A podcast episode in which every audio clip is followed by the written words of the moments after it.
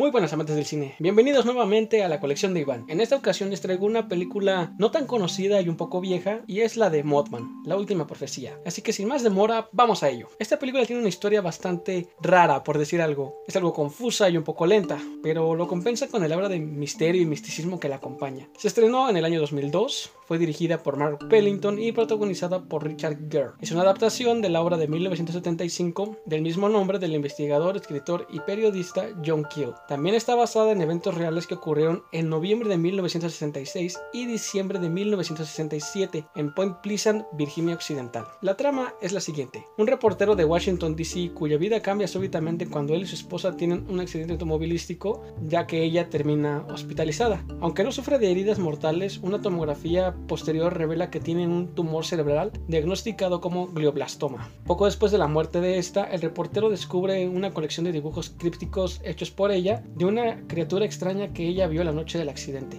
Dos años después, mientras conducía hacia Richmond, Virginia, se extravía e inexplicablemente se encuentra cinco horas fuera de curso, llegando al pequeño pueblo de Point Pleasant, y pronto se inmiscuye en las historias personales de los residentes y en una cadena de eventos misteriosos, como luces sobrenaturales en el cielo y llamadas telefónicas misteriosas también. La película recibió críticas mixtas. Es considerada desenfocada e inestable y lenta en algunas partes, sobre todo en la primera mitad de la película. También el título es engañoso porque nunca puedes ver al Modman tal cual, solo se hace referencia a sus profecías. ¿A qué me refiero? Como les dije antes, la película y el libro están basados en hechos reales y en avistamientos del Modman, lo cual es una criatura que hace apariciones que según profetizan grandes tragedias. Una de ellas, y es la que se muestra en esta película, es la tragedia del Silver Bridge, que fue un puente colgante construido en 1928 y que está localizado en el mismo pueblo de la película. El 15 de diciembre de 1967 se produjo un derrumbe de este puente con el tráfico en hora pico. El resultado fueron 46 fallecidos, de los cuales dos jamás se encontraron. La investigación arrojó a un fallo de las placas que formaban los eslabones de la cadena,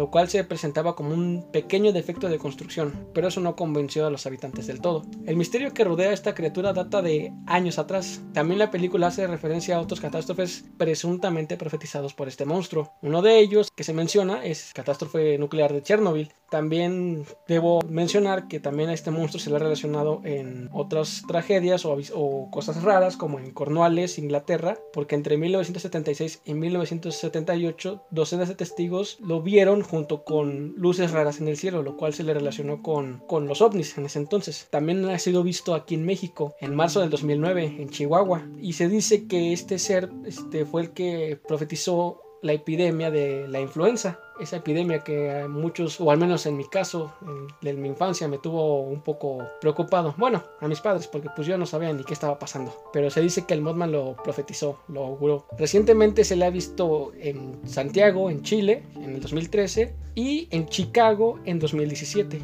aunque aún no se le relaciona aún con ningún evento catastrófico. Pero volviendo a la película, la película es interesante y la criatura también es interesante. La película la vi hace unos pocos días, realmente captó mi atención aunque hubo partes en las que sentía como que no llegaba a nada, como que le daban muchas vueltas al asunto. Pero el desenlace lo compensó todo. Además, algo que me agradó bastante fue el protagonista, ya que se puede notar el cambio en su personalidad, ya que de ser un reportero eficaz y tenaz, con una vida aparentemente buena, después de la muerte de su esposa se ve cómo él va deprimiéndose, se ve la depresión en la que cae y cuando llega al pueblo de Point Pleasant se ve cómo se involucra de lleno a esto y cómo su cordura se va perdiendo poco a poco y cómo es de que entra en un punto en el que ya no sabe qué hacer. Esa evolución de protagonista realmente me gustó y como que le levanta un poco esta película. Pero esta película es más que nada si tú eres capaz de disfrutar una historia, una historia tranquila y que puedas ir agarrando ritmo poco a poco. Hay que ponerle mucha atención porque si no te vas a aburrir o vas a perder el hilo. Y si eres esas personas que solo ve una película por una secuencia de acción o porque hay mucho drama o mucha acción o algo por el estilo, pues no, esta película no es para ti.